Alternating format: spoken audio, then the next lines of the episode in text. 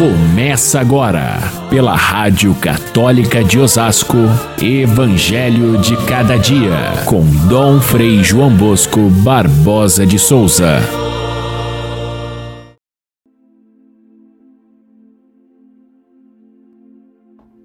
Um homem nobre partiu para um país distante a fim de ser coroado rei e depois voltar. Chamou então dez dos seus empregados e entregou cem moedas de prata para cada um, e disse: Procurai negociar até que eu volte. Quando voltou, mandou chamar os empregados, aos quais havia dado dinheiro, a fim de saber quanto cada um havia lucrado. Caríssimos irmãos e irmãs, ouvintes do nosso Evangelho de cada dia, 22 de novembro é o dia em que lembramos Santa Cecília, mártir do terceiro século, portanto, bem no início da fé cristã, e também padroeira da música, da música sacra, da música religiosa. Ela não é muito fácil de saber com certeza quais são os seus passos históricos. Não existem muitos fatos comprovados. Porém, os relatos do seu martírio ficaram tão conhecidos e tão populares que isso deu força para muitos cristãos que também enfrentavam as perseguições e o martírio. Ela foi casada, mas resolveu, junto com o marido, manter-se fiel a Cristo num casamento virginal. E, além disso, ainda converteu um cunhado que passou a seguir Jesus Cristo também e outras tantas pessoas, despertando assim a ira daqueles que eram os senhores do império. E aí então vem a história do seu martírio, carregada de sofrimentos, mas ao mesmo tempo de muita fortaleza e muita bravura. Esses exemplos dos primeiros mártires da fé ficaram muito gravados na mente e no coração de muitos cristãos que deram a vida por Cristo no martírio. Ela tornou-se então padroeira da música porque ela cantava durante a sua execução, de modo a deixar ainda mais irritados os seus algozes que queriam eliminar a sua vida. A parábola de hoje contada por Lucas tem uma certa semelhança com a parábola dos talentos, relatada por Mateus, que nós lemos no domingo passado. Mas é diferente em alguns aspectos muito importantes.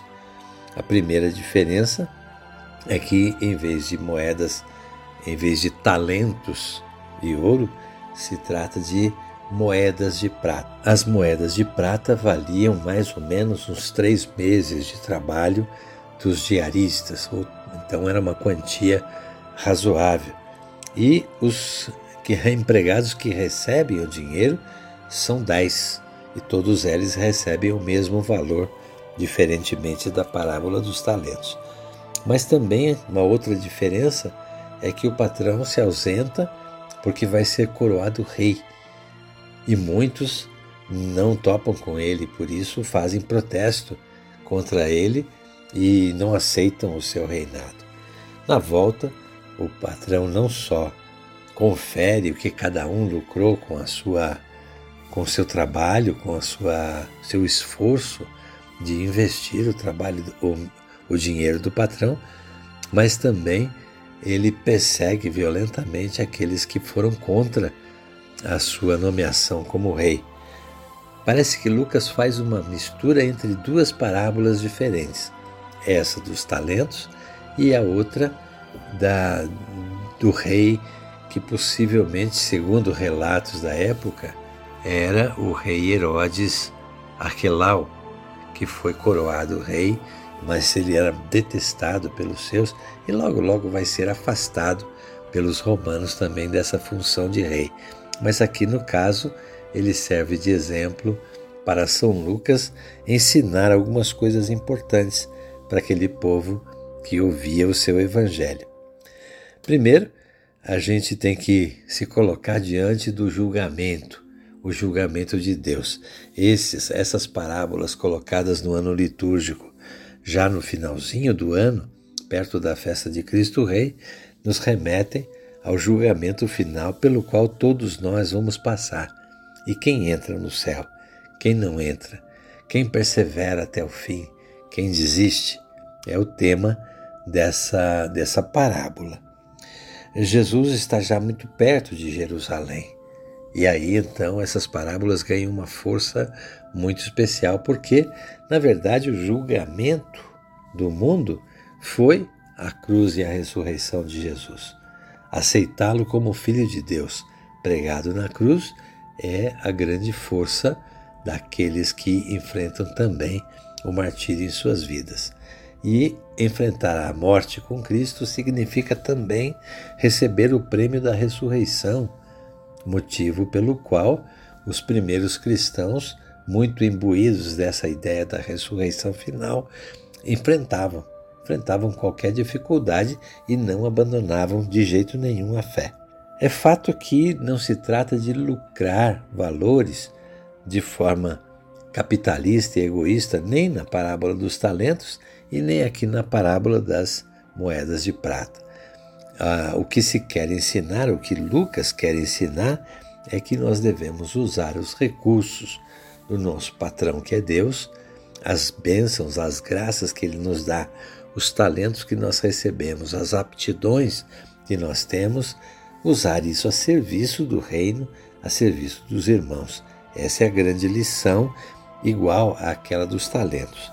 Mas nós devemos lembrar que São Lucas, quando escreve esse evangelho, aí pelos anos 85, talvez 90, já se tinham passado 50 anos desde a morte de Cristo e da promessa da sua, da sua volta, do seu retorno. E então era fato que muitos desanimavam, não tinham mais a mesma, a mesma coragem do, dos primeiros que, que assumiram a fé e, e deram a vida por Cristo. Esses do ano 80 já tinha muitos que conheciam pessoas cristãs que haviam morrido, e aí Jesus Cristo não veio buscá-los?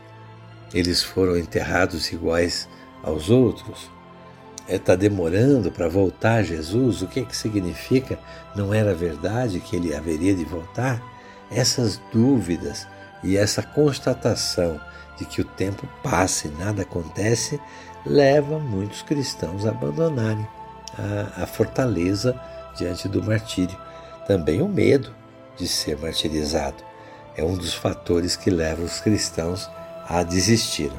Aqui São Lucas se, se utiliza de uma parábola de Jesus para ensinar para aqueles seus ouvintes lá do ano 85 que estavam desanimando que a espera era para ser longa mesmo. E essa espera é garantida para aqueles que mantêm a sua fidelidade ao, ao Senhor, é, era garantido o, o, a recompensa, a vida e o retorno é, com toda a, a, toda a glória. Então, essa parábola tem a finalidade de nos fazer retomar o primeiro entusiasmo da nossa fé, que muitas vezes já ficou esquecido lá na nossa, no nosso passado, na nossa infância juventude, ou então nos primeiros anos da nossa vida de fé. Aí, o, o, esse tempo próprio antes do advento nos leva a tirar a poeira da nossa opção por Cristo e fazer dela o grande motivo para a gente ter força e superar todas as dificuldades que nós encontramos cada dia na nossa vida.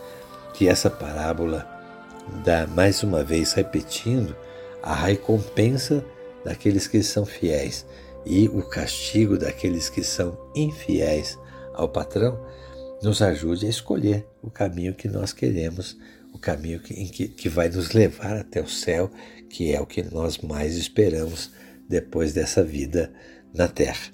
Que Deus esteja conosco, iluminando nossas opções e nossos caminhos, nós possamos entrar no tempo do advento novamente com grande esperança.